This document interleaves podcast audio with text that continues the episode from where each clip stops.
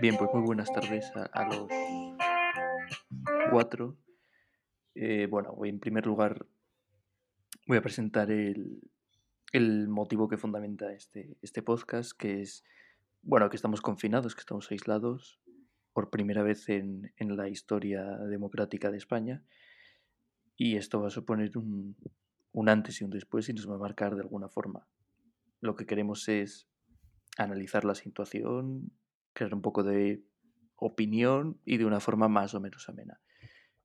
Eh, os voy a empezar a presentar. Entonces, Alejandro, bienvenido. Hola. Garbiñe, bien hallada. Hola, buenas tardes, Carlos. Gracias. Mamen, yo supongo que a través de audios, ¿no? Nos, Mamen, nos va- las buenas tardes. Eh, Te ha tenido un problema con el, Muy bien. con el audio y Esperemos que se solucione. Y Julen, bienvenido. ¿Qué tal? Bienvenidos todos. Hola.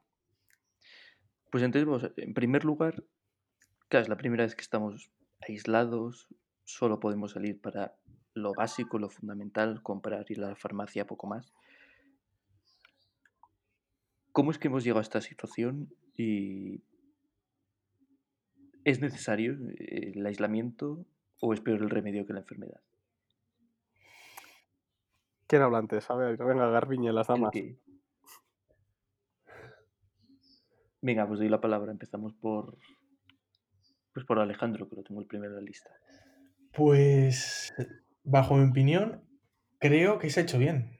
Creo que se ha dado la respuesta que merecía al coronavirus, pero bueno, como creo que toda la gente piensa que ha llegado un poco tarde.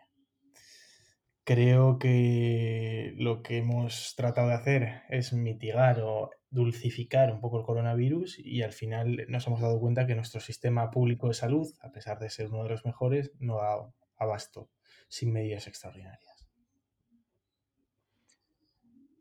Garbiñe, ¿tu opinión? yo opino prácticamente lo mismo. Creo que se está, se está llevando bien, pero creo que, que se llega tarde. Se llega tarde porque, bueno, como bien nos hemos enterado por los medios, eh, básicamente eh, todo esto eh, ya lo sabían nuestros políticos. Entonces, pues si lo hubiesen hecho un poco antes, pues nos hubiese ido mucho mejor y no tendríamos la cifra de fallecidos ni de contagiados que tenemos ahora. Todo es mejorable y creo que tampoco es momento de reproches continuados, ya que, pues bueno, tú cuando gestionas algo también te puedes equivocar si tomas decisiones. Y esa es mi opinión. Pues muy bien. Eh, primero Julen y después eh, Mamen. Vale, gracias, Carlos. Yo, por ejemplo, sí que creo que, que- que hay que pedir responsabilidades. El gobierno está para gobernar, claro que toma decisiones, pero en este caso Pedro Sánchez es responsable de las muertes que está habiendo. ¿Por qué? Eh, no, no- no es el que provoca esas muertes, pero sí es responsable de esas muertes. El estado de alarma podía haber llegado antes con los datos que había. eh, actos, y no, no hay que olvidarse, como el 8M, como, como el, el mitin de Vista Alegre, como todos los partidos de fútbol y competiciones deportivas que hubo ese fin de semana, conciertos musicales, todo eso tenía que haber sido suspendido por mandato del gobierno. Claro, la gente ahora dice, no, pero es que eh, sois unos misóginos y unos machistas si Sí. criticáis que se hiciese el 8M. No, oye, perdona, critico al gobierno por hacer el 8M y por permitir que se hiciesen tantas otras cosas como he dicho antes, eh, deporte, eh, Vista Alegre, el meeting de Vox. Yo creo que el confinamiento surge efecto, claro que surge efecto, pero también ahí abrimos una veda y es que es más importante el salir de esta em, como lo estamos haciendo o salir de esta manteniendo empleos o salir de esta con, si- sin que haya un golpe brutal en la economía. Claro, es que se plantean muchas cuestiones. Yo creo que el confinamiento ha llegado tarde y creo que el gobierno es responsable de todo lo que está sucediendo por engañarnos. Pues vamos a ver si Mamen nos puedes transmitir su opinión de alguna forma. Presénciate. Sí. Pues nada, pues me, llega, me llega un audio suyo vale. donde dice que totalmente de acuerdo con, con todas las intervenciones, sobre todo con la última de Julen. A ver si se escucha, ¿eh? Julen, como te dije, me gustó mucho tu blog Y ahora creo que lo estás plasmando muy bien. Pues se le ha oído. Bien, se, se que está- escuchó. que, está de, ac- eh, que está de acuerdo con, con lo que, con lo último que ha dicho Julen, vaya. Pues respecto al, al aislamiento, es cierto que la vida es lo primero. Claro, el problema es el, el efecto que va a tener en la economía y no nos podemos olvidar que, que al final la sanidad se paga con los recursos económicos. Si no hay recursos económicos no puede haber sanidad. De hecho, los países que tienen mejor sistema sanitario son los países prósperos, países de la Unión Europea, Australia, Nueva Zelanda, Canadá, por ejemplo. Y ahí hay un dilema difícil de resolver, ¿no? Entonces, ahí me, me- me surge la, mm, el ejemplo de Suecia, ¿no? Que no ha hecho nada. eh, ellos están, digamos que la economía está a pleno rendimiento. Mm, No sé qué, qué- qué os parece este, este planteamiento. A mí, No me sé, Alberto. parece, a mí me parece, bueno, acertado, pero eh, insisto en una, en una idea que ya se ha dicho, es decir, el confinamiento surge, surte efecto, pero surte efecto al muy largo plazo. Ahora mismo está viendo una noticia que decía que la Unión Europea recomienda, recomienda que los mayores de edad, sin poner, eh, sin poner edad, estén confinados hasta finales de año.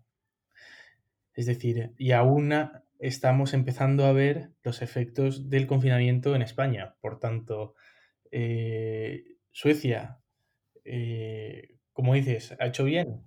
Pues bueno, hasta cierto punto. Bueno, no sé si puedo intervenir. Sí, sí. Vale, eh, yo creo que, que la situación de Suecia no es buena. De hecho, ya eh, el propio primer ministro, si no me equivoco, está reculando. Se están adoptando muchas más medidas. O sea, hasta hace una semana eh, en Suecia no había parado nada. Se empezaron a cerrar escuelas, se empezaron a cerrar restaurantes, incluso el planteamiento de cerrar algunos puertos y, todo es fruto de la improvisación, yo creo, en Suecia. Yo creo que están haciendo mal y les está pasando factura, porque los países que están alrededor suyos, algunos países nórdicos que han adoptado más medidas que ellos, eh, tienen una cifra mucho menor de, de contagiados y de muertos. Por ejemplo, no, no recuerdo datos exactos, pero sí que, sí que he leído que Dinamarca, por ejemplo, tiene mm, más de 260 muertos en comparación con Suecia, que tiene más de 900. O Noruega, 120 en comparación con Suecia, que tiene 900. Entonces, pues creo que sí que, que es un error todo esto que está haciendo Suecia. Eh, Luego porque también, además lo ha hecho mediante una ley de emergencia el primer ministro y es que es improvisación total. Eh, recomienda mantener la distancia social, evitar los viajes no esenciales, el tema del teletrabajo, que sí que es verdad que ellos por cultura eh, pues eh, ya tienen como bastante implantado dentro de las empresas eh, el tema de teletrabajar. Hay datos que dicen que el 50% de los suecos ya, lo de los suecos residentes en Estocolmo, en la capital, ya lo hace. No visitar ancianos ni hospitales, no sé. Es que son medidas como bastante obvias, ¿no? Para la situación en la que estamos. Y la OMS ya les ha llamado la atención. Muy bien. Julen. y luego no- nos olvidamos también de países como Estados Unidos, que va como un, como un, vamos, como un tiro hacia, hacia arriba, tanto en Sí. contagios como en muertes, de países como Japón, cuya constitución no les permite declarar un estado de alarma al uso, no pueden prohibir eh, a la gente ir por la calle, no pueden eh, obligar a la gente a estar confinada.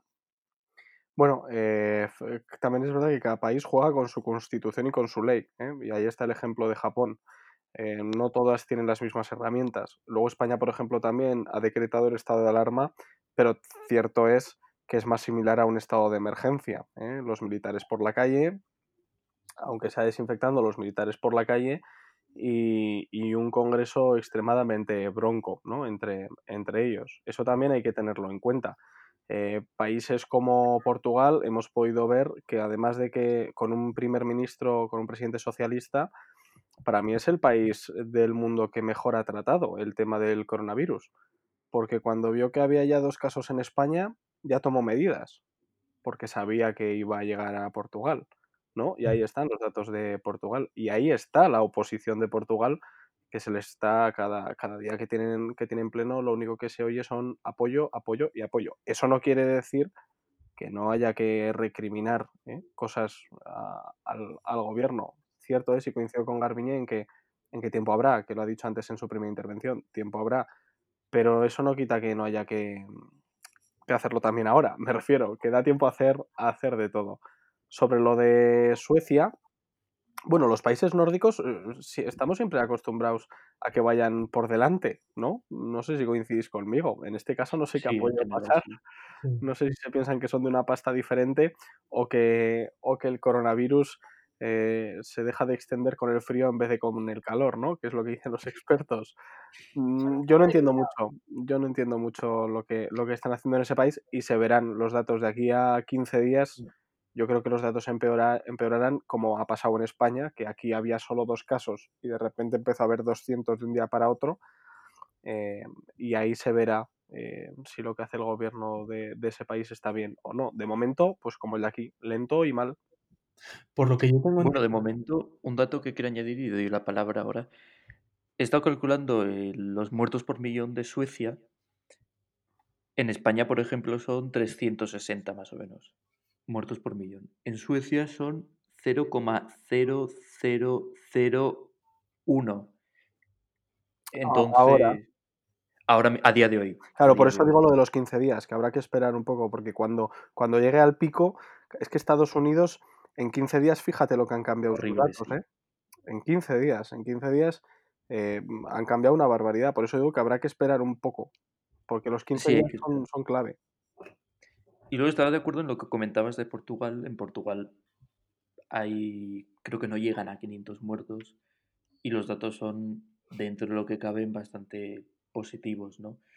Eh, además, creo que cuando en España había dos muertos, ellos cerraron las fronteras, ¿no? Con España, las fronteras terrestres. Mm. Entonces sí que tomaron medidas. Mm, No sé si alguien quiere añadir algo más. Sí, bueno, yo por lo que tengo entendido, lo que más alabamos de Suecia no es tanto su sistema político o de Estado como su sociedad, ¿no? Y yo creo que, bueno, parece paradójico que, que yo lo diga, pero es así. Y estos eh, han errado, digamos, el gobierno sueco ha errado en el sentido de confiar la prevención del coronavirus en los eh, particulares, en sujetos individuales, es decir, en que ellos se iban a, a tapar la boca cuando estornudasen, iban a evitar el contacto directo y han visto que eso es efectivo, pero hasta cierto punto. De todas maneras, a mí lo que más me preocupa son aquellos dirigentes políticos que niegan incluso la existencia del coronavirus.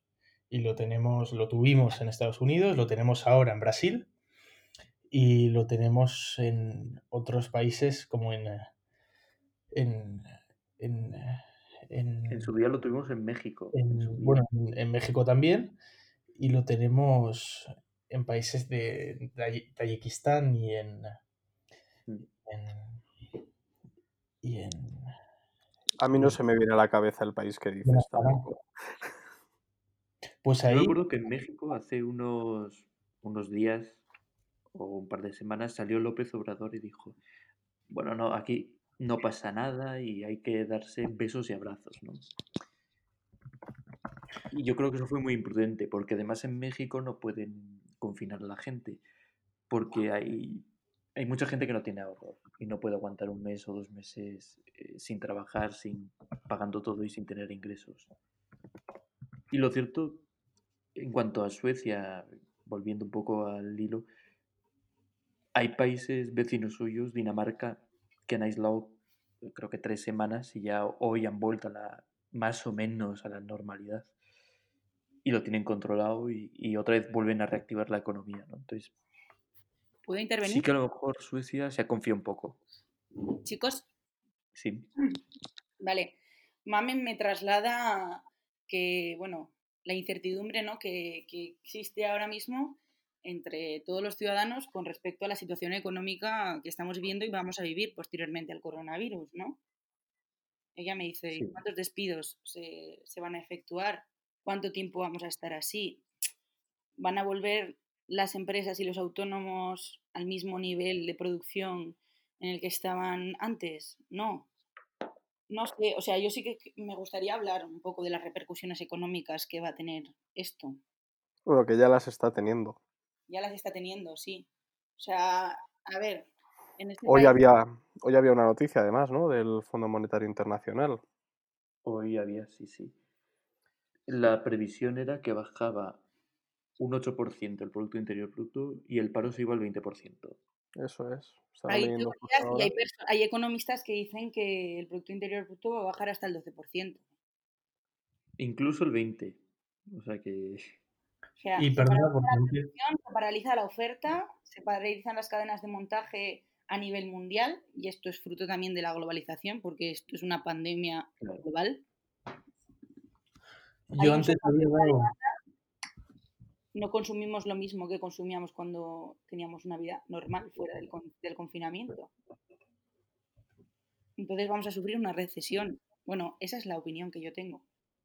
No, no tiene por qué darse así, pero... Eh, Yo Mamen, la compara, Mamen la compara con la crisis del 2008. Yo di- no sé qué pensáis, yo diría que hasta cierto punto. Yo creo que va a ser peor, pero lo bueno es que va a ser global, no solo de España. Entonces, eso va a hacer que, que- que- que podamos sobrevivir de una forma más fácil. Creo que va a ser más dura, pero que como va a ser a nivel mundial, no solo de algunos países, como pudo ser la de 2008, creo que va a ser más fácil salir de ella, más rápida la, la salida. Yo creo que hay algo fundamental, que quizás sea que en la crisis del 2008 eh, se fragua en, en un- en unos sectores concretos de empresas, como por ejemplo eh, las, las constructoras, las financieras, ¿no?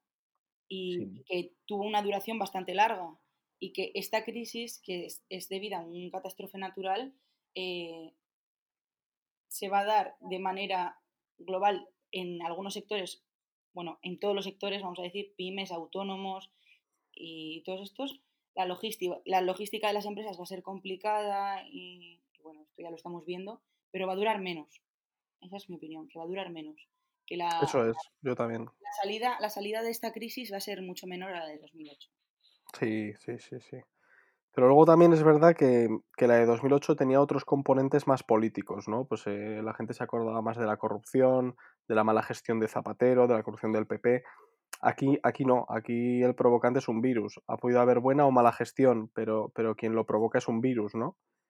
Entonces también Sí, es verdad que, que- pero yo creo que la, la esencia o la idea social también para afrontar la crisis va a ser otra, porque no se va a culpabilizar a la política de la misma forma de la que se culpabilizó la de 2008. Sí, es cierto que lo provoca un virus. Yo creo que la principal diferencia con el resto de crisis que ha habido es que aquí se ha parado la economía al completo. Y eso es algo que no le hemos visto nosotros nunca. Entonces, a ver cómo salimos. Y luego también hay un problema, creo que ha habido un problema, que es que en, en los años anteriores, hablo del 2016, 2017, no nos hemos estado preparando para una futura crisis. Y ahora afrontamos esta crisis con un 100% de deuda sobre el PIB, por ejemplo, con un gasto público desorbitado. Y lo que decían Alemania y Holanda anteriormente, yo creo que tienen razón. Creo que debemos controlar nuestro gasto. Yo hasta cierto punto, bueno, eh, simplemente primero apuntar que el dato de antes que di estaba mal, no era Tayikistán, sino Turkmenistán, el, el país más negacionista con el coronavirus. De hecho, ahí te apalean si, si pronuncias la palabra siquiera y se hace referencia.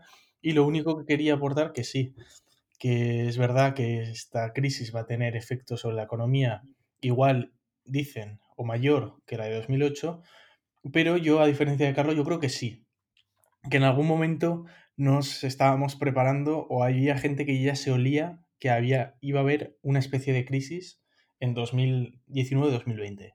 No del estilo que vamos a vivir ni de la manera que la vamos a vivir, pero ya los mercados financieros apuntaban a que habría una recesión más o menos grave en 2019 y dos, o 2020. Si no será en 2019, sería en 2020. Así que hasta cierto punto había gente, los más entendidos, que estaban preveños. Luego el tema de Pero, los pero los estados no. Bueno, Al menos en España. O sí, pero lo que pasa que, claro, de una crisis que te piensas que va a venir una crisis financiera, porque esta no es financiera. Aquí hay una crisis de, de demanda, no hay una crisis de oferta. explico? Bueno, de oferta también, no, no se produce nada. No, no, no de demanda, me- eso es. Y antes era de, de oferta, te quiero decir. Hay de oferta y de demanda de las dos. Ahora la gente Bueno, que de demanda habrá, de demanda habrá cuando la gente no cobre. O- Bueno, es que hay gente que, que ya está perdiendo, joder. Mi pareja, bueno, ¿cu- ¿cuántos autónomos están pagando ellos sin recibir ingresos? Eso Por es. ejemplo, por ejemplo, ¿eh? O sea, pero yo, eh, en cuanto a los datos, bueno, hoy es el, la hoy es el primer día de toda la cuarentena en el que el- la cifra de curados está ya casi superando, está por debajo un poquito, pero casi superando la de infectados. Y eso es, Sí, eso es, eso es importantísimo, que haya más curados que infectados. Hay una cosa vital, Julen, perdona que te corte, y es, ¿esas cifras son reales o no son reales? Bueno, hay que tener en cuenta que mm, hay, hay mucha gente que muere de coronavirus que no se sabe que ha muerto de eso. Que lo justifican a otras cosas, ¿no? Todos los datos sobre los que se han hecho la, se han hecho el estudio, sobre los que se han hecho el test. Lógicamente habrá muchos más. Por eso que yo puedo fallecer hoy de coronavirus, pero me, me ponen como que he fallecido por un infarto de miocardio. Pero ese infarto de miocardio igual ha venido provocado por los problemas respiratorios que he tenido a causa del coronavirus, ¿no? Por ejemplo. Claro. Sí, O sea, por eso digo que, que sí que es cierto. Pero bueno, pero que me parece que, que es, que es importante que la línea de curados sea ascendente y la de infectados sea descendente. Porque aunque haya ahí mucho margen, estamos más cerca de salir. Y luego también es curioso, los datos de curados, eh, el país que más curados tiene es España, con 67.504. Estados Unidos, por ejemplo, tiene 44.000, Italia 35.000, Francia 28.000. sí. O sea, también hay que poner en valor no, no, no la importancia de- del esfuerzo de nuestros sanitarios, sino también la calidad de esos, de esos sanitarios, que están consiguiendo que haya más curados que fallecidos, teniendo en cuenta que la mayoría de los infectados eh, graves son personas mayores que, que, bueno, que, que- cuyas expectativas con el coronavirus son bastante delicadas, ¿no? Creo que eso también hay que ponerlo en valor. Sí, eh, de hecho hay muchas cosas que podemos poner en valor. O sea, ahora mismo me está mandando audios Mamen, porque no podemos co- comunicarnos de otra forma, ¿no? Ella está en la residencia y, y- y, bueno, ha tenido problemas con el micro y aquí estamos. Eh, que tiene cosas también positivas, ¿no? La situación de confinamiento. Yo creo que esto va a afectar a nuestra forma de trabajar, a nuestra forma de, de lidiar con las tecnologías. O sea, nosotros somos un país como muy de trabajar cara a cara, ¿no? De no utilizar el tema del teletrabajo, de desentendernos bastante de, de- trabajar con herramientas, por ejemplo, pues como LinkedIn o, otras plataformas digitales, ¿no? Y eso nos va a ayudar bastante. Luego, no sé si vosotros sen- sentís también lo mismo, pero todos los días hacia las 8 de la tarde, cuando salgo a aplaudir a mi balcón y veo cómo eh, mi comunidad, mi entorno, eh, la gente, mis vecinos, eh, se sienten tan unidos, no solo es un aplauso a los sanitarios. Mi vecino, el del noveno, eh, toca la trompeta todos los días a las 6 de la tarde. Sí, y- Iñaki, ¿no? Sí, no, o sea, te quiero decir, la vida vecinal yo creo que está cambiando a mejor. Sí, yo salgo sí. a comprar eh, cuando puedo y salgo a los comercios debajo de mi casa, entablo más conversación que antes con mis vecinos y, no sé, también cuido Sí, más. que ahora pones cara a quien vive al lado de ti. Claro, Antes igual no sabías ni quién era y eso va a cambiar mucho. De alguna manera, el coronavirus nos va a Humanizar. enseñar, no solo a humanizar, que también, sino a valorar más cosas que antes no valoráramos y al revés, a valorar Algo tan menos. simple, Alejandro, algo tan simple como la libertad. ¿Quién valoraba la libertad? Bueno, claro, la rutina. Yo, por ejemplo, sí valoraba mucho, yo siempre me he sentido una persona libre, pero libre en cuanto a opinar, decir lo que considero a- y actuar como considero. Pero ¿cuántas personas hemos valorado la libertad de poder dar un paseo? No, eso no lo valoras hasta que no lo tienes. Claro, y eso es lo que se está aprendiendo ahora. Yo, yo tengo clarísimo que el- cuando, cuando el confinamiento termine, cuando todas las medidas restrictivas eh, terminen, no solo el confinamiento, cuando podamos acercarnos los unos a los otros, yo estoy convencido de que saludaremos a los vecinos con abrazos, a los amigos con besos y que, y que va a pasar algo que no ha pasado en la vida, ¿no? Y es que valoras lo mucho que necesitas a esa persona que no has tenido. A eso me refería con humanizar, a que, a que ahora se van a poner en valor muchas cosas, se están ya poniendo en valor muchas cosas que antes, que antes por la propia rutina, igual no valorabas como, como debías. No, Mm. no sé si estáis de acuerdo. no, totalmente de acuerdo contigo. Sí, ¿eh? O sea, ante este auge de, no sé, de la tecnología, de lo digital, de lo, de, del distanciamiento, el de yo poder estar haciendo aquí en mi casa una videoconferencia contigo. Pues frente a todo esto, eh, que ya se estaban dando tendencias, yo estoy hablando el otro día, que sí que se están dando tendencias hacia esa ese humanismo, por medio de prácticas como pues, pues alentar también el trato con el cliente o el trato cara a cara, pues el coronavirus lo que nos va a hacer es acabar de, digamos, consolidar eh, ese trato humano que, que, tanto, tanto, tanto echamos en falta ¿no? con, con estas tecnologías. Bueno, yo creo también que, que nos está ayudando bastante a, a gestionar nuestro tiempo, ¿no? Estamos acostumbrados a vivir muy rápido, a ser bastante individualistas y a solo pensar en las únicas tareas que tenemos que hacer a lo largo del día, como monótono, ¿no? Con una rutina, sin pararnos a pensar en cuál es el procedimiento, ¿no? Y, muchas veces eso nos lleva un poco, no sé, a vosotros, yo creo que soy bastante normal, ¿eh? eh a, no gestionar, ¿no? Eh, todo lo que podemos hacer durante el día, a tomar más decisiones. Yo creo que el coronavirus nos va a hacer más responsables también. Porque ahora tenemos todo el tiempo del mundo, pero tenemos que gestionar más cosas, ¿no? En el caso de los que teletrabajamos, que no estamos acostumbrados a ello y, todo, pues tenemos que gestionar más cosas, además en un mismo espacio. No sé qué pensáis. Sí, sí, sí, yo lo pienso, yo lo pienso. Eh, creo que la. Aunque también es verdad que nos estamos. El cuerpo el cuerpo y el cerebro se nos está acostumbrando. Bueno, yo en mi caso tengo la suerte, salgo para cuidar a mi abuela y en casa pues sigo trabajando, ¿no? En el periodo de Dicor eh, y tal. Pero bueno, yo tengo la cabeza activa, pero ¿cuánta gente está acostumbrando a su cerebro a levantarse a las 3, a meterse a la cama a las 6 de la mañana, por ver películas y series? O sea, prefiero que esto también tiene mm, en lo personal sus connotaciones negativas y es que eh, luego va a costar mucho a mucha gente coger el ritmo. ¿eh? Yo he tenido días de, despertarme a las 3 y meterme a las 6. Pues vacacional. Y luego, ojo, ¿eh? luego va a haber un problema serio, claro, pero no estamos de vacaciones, ese es el tema. y sobre lo que decías, Garbiñe, de que Perdona, perdona. Dime.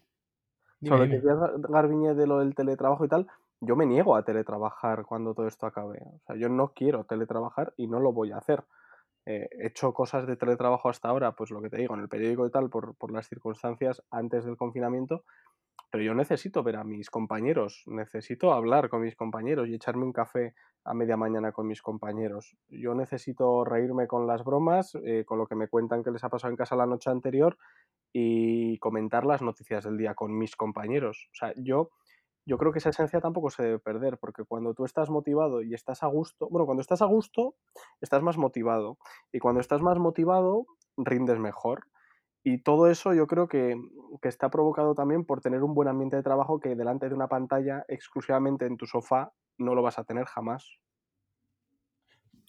No, si Al hilo de como comentabas, Julen, creo que la cuestión es cómo va a ser la vida después de este de este episodio que hemos vivido, eh, estoy pensando en cómo nos vamos a relacionar con la gente. Y luego otra cuestión que tampoco es menos importante, estoy repasando una noticia del 25 de marzo que dice que las UCIs de Navarra no aceptan a pacientes infectados mm, que tengan más de 79 años. ¿Cómo va a afectar todo esto? Primero, a nuestras relaciones sociales y segundo, a, nuestra visión de los mayores. Yo comentar antes de nada que esa noticia no es cierta. Eh, yo en mi periódico contrasté esa información y no es cierto. Y lo contrasté no con el gobierno, porque sé que el gobierno, y todo el mundo dirá, no, el gobierno te dirá tal, lo he contrastado con médicos. Los, los criterios para entrar en la UCI son ahora los mismos que antes y es exclusivamente criterios médicos. Se da por pues hecho que en la situación concreta X, si hay una UCI, pues habrá que valorar si se le da a una persona de 86 años que, a la que le dan dos días o una persona de 35 que tiene posibilidad de sobrevivir. Si hay una UCI, eh, por criterios médicos tendrán que decidir a cuál de esas dos personas se les da. Pero no es verdad que, que a mayores de 80 no se les ha dado UCI. Eh, hay miles de personas, no solo en Navarra, hay miles de personas eh, mm, infectadas o con más de 80 que están en la UCI porque por valores médicos se ha considerado que ahí tienen que estar. Hay mucho sensacionalismo en, esa, en, ese titular, Por eso me gustaría decir que no es cierto. Que quien decide quién va y quién no a una UCI es el médico. Al igual que antes. Antes de que todo esto pasase, si a mí me da un infarto, eh, quien decide si voy a la UCI o no por mi gravedad es el médico.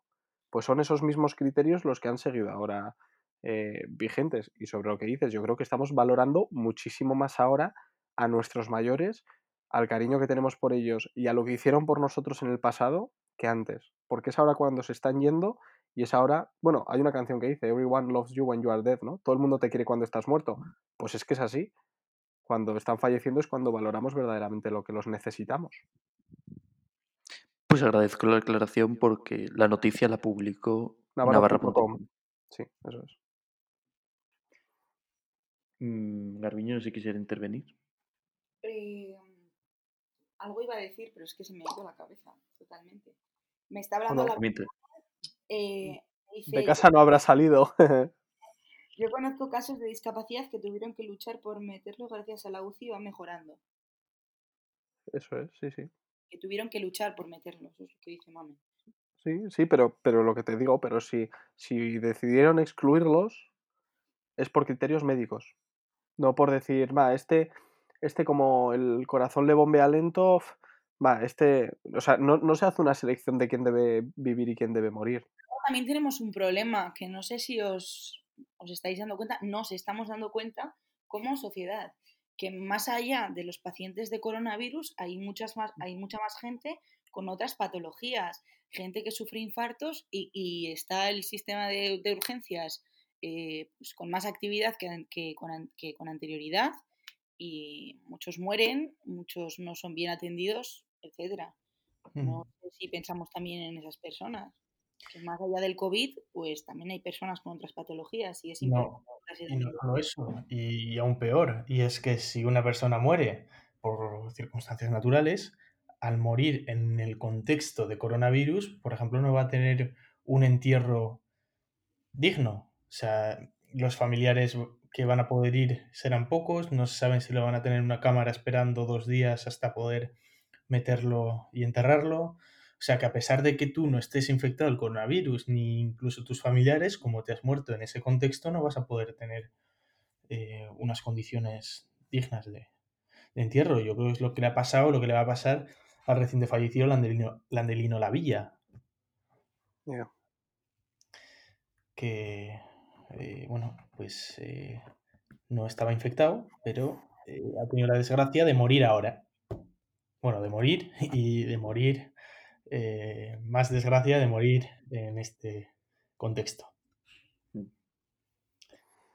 y luego no sé si esto lo queréis debatir ahora, ¿no? Pero no sé hasta qué punto es normal prohibir, que, es decir, poner una restricción a tres personas por funeral, por ejemplo, pero que luego pongas la televisión y resulta que ves a seis, siete, incluso ocho personas hablando sobre no sé, sobre cotilleos baratos. Es un poco la contradicción, ¿no? Sí, estoy totalmente de acuerdo contigo. Yo, perdona, ¿podrías repetir? No me ha llegado, o sea, se me ha medio cortado, no he entendido. Sí, no, digo que, es un poco contradictorio el restringir a dos o tres personas eh, las que tengan que estar presentes en un funeral pero luego una persona pones la televisión y ves a siete personas eh, hablando sobre eh, el cotillo del día. Sí, eso lo, eso lo puedo explicar perfectamente. Em, ha llegado un momento en el que, claro, eh, en televisión, además del derecho a la información, que es un derecho constitucional, em, sí, por supuesto. Al, final em, tienen que cumplir los protocolos exigibles para poder ejercer su labor. Prefiero la distancia, eh, bueno, lo que la empresa y sanidad les hayan dicho, ¿no? ¿Cuál es eh, la diferencia con, por ejemplo, los funerales? Que estoy de acuerdo que a priori puede parecer chocante, ¿no? Ver a, cinco tertulianos a la tarde en el Sálvame, con un metro de distancia o dos entre cada uno, y que solo permitan a dos personas ir a un funeral. Que no solamente muere gente por coronavirus, siguen dando infartos, sigue habiendo eh, precipitaciones, sigue habiendo gente que muere de cáncer. Claro, ¿qué significa eso? Que si a eso añadimos a, las muertes naturales eh, diarias, em, o asesinatos o lo que surja, a las muertes diarias me refiero, eh, de normalidad, em, sumamos las de coronavirus, las miles que hay por coronavirus, el riesgo que se corre de que se colapse la incineración o de que se colapse el cementerio, eh, pues puede ser importante. Entonces hay que poner un máximo de personas que puedan entrar. No, eso también hay que tenerlo en cuenta. Claro, o sea, un plato de televisión entrarán cinco y son cinco los que van a entrar, ¿no? Sí. Pero, pero hay, que, hay que poner un máximo eh, de, de, familiares o de acompañantes de fallecidos, porque si no, eso puede ser, al final, si se juntan 20 en un entierro, es que ya son 20 personas que se han soltado el confinamiento, que están yendo por la calle y tal, bueno, pero son 20 a un entierro, pero luego hay otro entierro a la vez en, en el mismo cementerio y tal, y van otros 30 y tal, pues al final pues supone un problema. No, eso, eso desde luego, y también en ese caso hay que poner límites. Eh, por continuar, y si queréis, eh, hacemos una. repasamos una última cuestión. Mm, ¿Ha habido suficiente prevención? ¿Se podía prever la pandemia? Eh, Mira, yo, yo, creo que es vital la, que haya una vacuna. Yo, esa es mi opinión. En ese sentido, tuve una.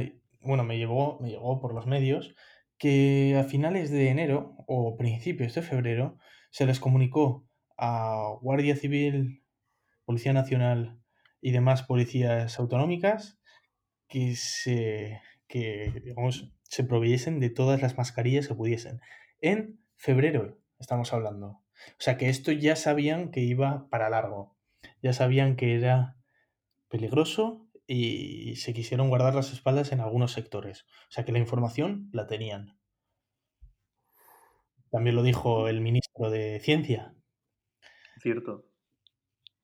Que desde el 2 de febrero, ¿no? Llevan trabajando, supuestamente. Chicos, Sí, acabo, bueno, acabo. He encontrado antes un artículo en un periódico, en La Nación, donde habla de cómo cambiará, eh, o sea, del escenario tecnológico post-coronavirus y tal, y lo introduce hablando de, de una cosa que, que, llaman Blue Dot, que, que utilizan un, algoritmos que rastrean informes de noticias de, en idiomas extranjeros y, y dicen que, que, ya en enero, a, finales de diciembre, a principios de enero, eh, todo lo que estaba pasando en Wuhan a nivel informativo y tal, todo ya se había trasladado a Estados Unidos, bueno, de esto ya estaban informados, vaya.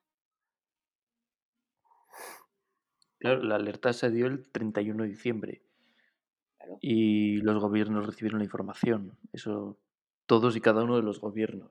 Luego ya cada uno actúa como le dé la gana. Por cierto, esto es noticia, pero no debería ser noticia. Mañana va a haber sesión de control al gobierno. Hombre, Es claro. un poco sorprendente, pero no, No, debería ser. hombre, pero es que si no trabajan, mm, que hagan ERE. pero eh, Claro, es que volver a reabrir el Congreso de los Diputados era precondición para que las demás fuerzas políticas le apoyasen los decretos de prolongación del estado de alarma. Pero, pero y, esa, y esa es otra también. eh, em, el Congreso y el Senado, ¿por qué ahí no hay ERE si no están trabajando? No, es que el problema es que no estén trabajando. Es que no debería haber cerrado. Claro. Pero el Senado, por ejemplo, ¿quién está trabajando en el Senado? ¿Por qué se están levantando 4.000 napos, eh, el, el que menos cobra 3.000 euros al mes, si están en su casa y no están trabajando porque se han cerrado? Pero vamos o a ver, el Congreso que solo son portavoces y, y portavoces adjuntos los que están trabajando. desde mi punto de vista, desde el primer momento que se habla del Senado, que partimos como una Cámara que ya de por sí no está bien estructurada, porque debería servir para que se representen a las comunidades autónomas como tal, eh, el Senado debería ser una Cámara precisamente para eso. Y en el momento que hablamos de una Cámara desestructurada, que no tiene más papel que aquel que le da el Congreso de los Diputados, y alguno más residual, como para el 155, yo creo que ahí no, no tal, pero estoy de acuerdo con, con, Carlos en que deberían estar trabajando. El problema es que no lo están. Deberían estar controlando al gobierno y más en estas circunstancias.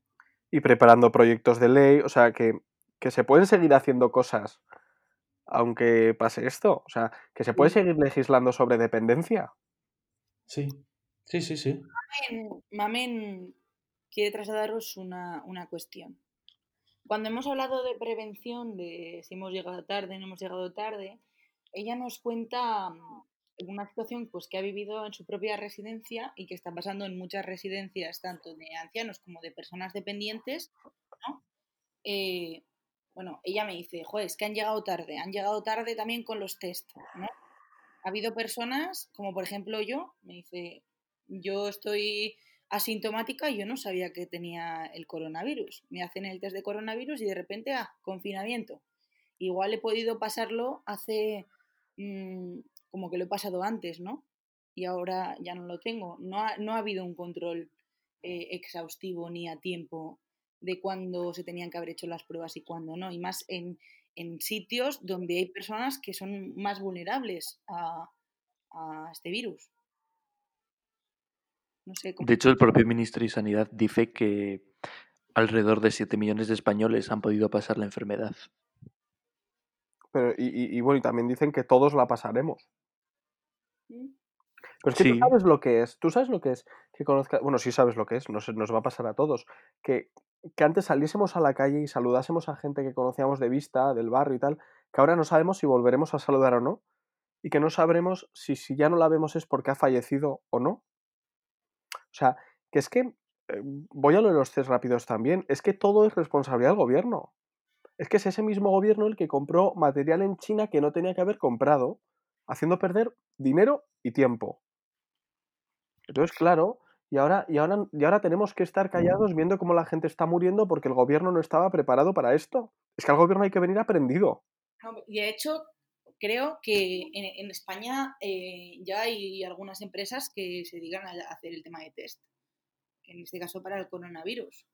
Eh, pre, durante y post confinamiento. O sea, y también en relación con, la- con- con el propio virus. ¿Qué, qué controles se van a hacer? ¿Cómo se van a hacer los controles para ver eh, si las personas se han recuperado o no? Si hay restos de ese virus o no. ¿Va a mutar ese virus? ¿En qué personas? Yo creo que el virus, el coronavirus, quedará como la gripe, ¿no? Como un virus Sí. estacional que no vamos a poder erradicar del todo. Habrá gente que se seguirá muriendo por coronavirus, pero no vamos a poder erradicarlo. Más que Eso nada porque puedes mantener un confinamiento hasta finales de año, por ejemplo, para asegurarte de que todo coronavirus haya sido erradicado. Porque Sí, está... la clave es la vacuna, por eso decía que la clave es la vacuna. ¿Qué hace que la gente no muera de gripe? La vacuna. Sí, la vacuna es la clave. Y luego, claro, tampoco vas a poder tener confinada a la gente hasta, hasta dentro de tres meses. Ah, yo me tiro por el balcón. Porque eso puede, eso puede causar ins- inseguridad ciudadana. Esto nos va a servir también para, para acordarnos de, de los científicos, ¿no? Y también de la gente que se dedica a la investigación, todos esos españoles que están fuera trabajando. Sí, Sí, hay muchos que se fueron a Alemania, por ejemplo. sí. Nos va a servir también para... Lo que decíais antes de las mascarillas y del material que se compró a China y de los test. No sé si habéis leído la noticia del mundo que dice que el gobierno compró eh, mascarillas por valor de 20 millones a un empresario que tenía sociedades offshore en Malta. Sí, sí, sí. Curiosamente, ese empresario parece que era catalán y el ministro de Sanidad es catalán. Ujú. Mira, a mí Mm, me parece estupendo que lo compren si quieren a la empresa de, a nombre de Bárcenas. O como si quieren comprarlo a la empresa de Maduro o a la empresa cuyo presidente se llame Osama Bin Laden. Pero que compren material, que es lo que salva vidas. Luego ya veremos. Sí, pero el drama es que se lo estaban comprando a China cuando había una empresa en Barcelona preparada para distribuir test y con el cual, con la cual el gobierno no había contado. Bueno, es una ¿Te refieres al que salió en Telecinco? Sí, sí, en bueno, hay Ana Rosa Es que en- ese creo que al final fue un bulo, ¿eh? no es un bulo, no. Nosotros en Navarra Digital además publicamos porque hablamos con la... Os pasaré luego además si queréis la noticia. Nosotros en Navarra Digital hablamos con la empresa y la empresa nos ratificó absolutamente todo. O sea, no, no era un bulo. Lo que pasa es que era algo que dejaba en muy mal lugar al gobierno Claro. y eso silenció a Telecinco, porque Telecinco hay que recordar que vive de, de- de- casi de publicidad institucional y esa la decide el- a dedo el gobierno de Navarra. O sea, el gobierno de España. Al igual que aquí, muchos medios eh, de comunicación, eh, de prensa, de tele, de radio, viven de publicidad institucional. Nosotros, de, de hecho, en Navarra Digital eh, publicamos en, en todos los sitios que, que era una noticia verdadera. De hecho, esa misma empresa estaba dando eh, ese material, estaba vendiéndolo a otros países. Eso es. Sí, Entonces, claro, pero esta es la hipocresía de, ¿no? de sí, sí. humana. El ir a buscar fuera lo que tenemos dentro, pues bueno. Mm. Sí. Se estuvo exportando material hasta el 14 de marzo. ¿eh? O sea, una barbaridad. Pero bueno, pues yo creo que lo podemos ir dejando por aquí y Yo creo que podemos... Sí, sin antes agradecer a todas esas personas que están trabajando desde casa, a todos los sanitarios que están trabajando sin descanso porque muchos eh, sigan con vida, porque muchos enfermos mejoren dentro de, de su- de sus padecimientos con este dichoso COVID, ¿no? Y agradecer también a la, a la gente, que, a los sanitarios y a la gente que, se- que está trabajando en las, en las residencias, que se está dejando la piel. No sé si visteis la noticia, en la residencia de Corella se, se encerraron, si no me equivoco, eh, igual me puedo equivocar, en la residencia de Corella se encerraron con, con los ancianos. Sí, Para- y en, en más ha habido, ha habido más en la, de- en la residencia San Jerónimo de, de creo que es, o de Estella, también. O sea, que es que esa gente, y a los transportistas y a la gente que trabaja en los supermercados, que no, que es que vamos muy rápido, vivimos muy rápido y vamos a comprar, ni siquiera nos fijamos, ni damos los buenos días, ni las buenas tardes y, que se están dejando la piel, ¿sabes? sí, eso es cierto. Eso es cierto. Y también no nos podemos olvidar de, de aquellos que vayan a pasar cualquier tipo de dificultad. Que por desgracia habrá muchos. Pues sí, porque es que es lo que hemos hablado, que es que el mundo no para, que todo esto se suma a las dificultades cotidianas que se tenían y se siguen teniendo. Sí, totalmente. A cánceres, a, a tumores, a, a- bueno, a, a niños que tienen eh, síndrome autista y necesitan salir, a muchas cosas. Y hay que lidiar con ese día a día también. O esas familias que tienen dos, tres, cuatro hijos que tienen que tenerlos en casa también. Mm. Aguanta un mes con cuatro críos eh, en casa. ¿no? Que, o, o personas que, que viven con gente que no, digamos, al- a los que no, que les pegan o les maltratan o, Ya, ese es o tal y dificulta la convivencia, casi es un martirio vivir dentro que fuera. Eso es, eso es también algo importantísimo, sí. Sí, fundamental.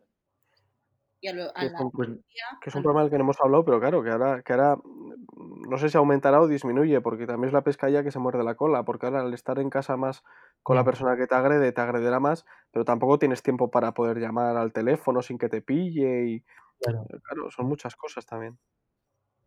Pero bueno, ya hemos hecho un buen repaso, ¿eh? Yo creo que sí, que esto nos puede dar para, para el siguiente podcast, ¿no? Hablaremos de algo Pues que sí. también el coronavirus, ¿no? De lo que, de lo que Pues dejéis. Yo, yo, yo, otra cosa no, pero hablar. Bueno, pues eso. Muchas gracias, chicos. Pues nada, gracias a todos y, Venga. y hacemos y haremos otro Sí. en, en poco tiempo, además, ¿eh? Perfecto. Bueno. Venga, hasta luego. Bueno. Pues nada, nada.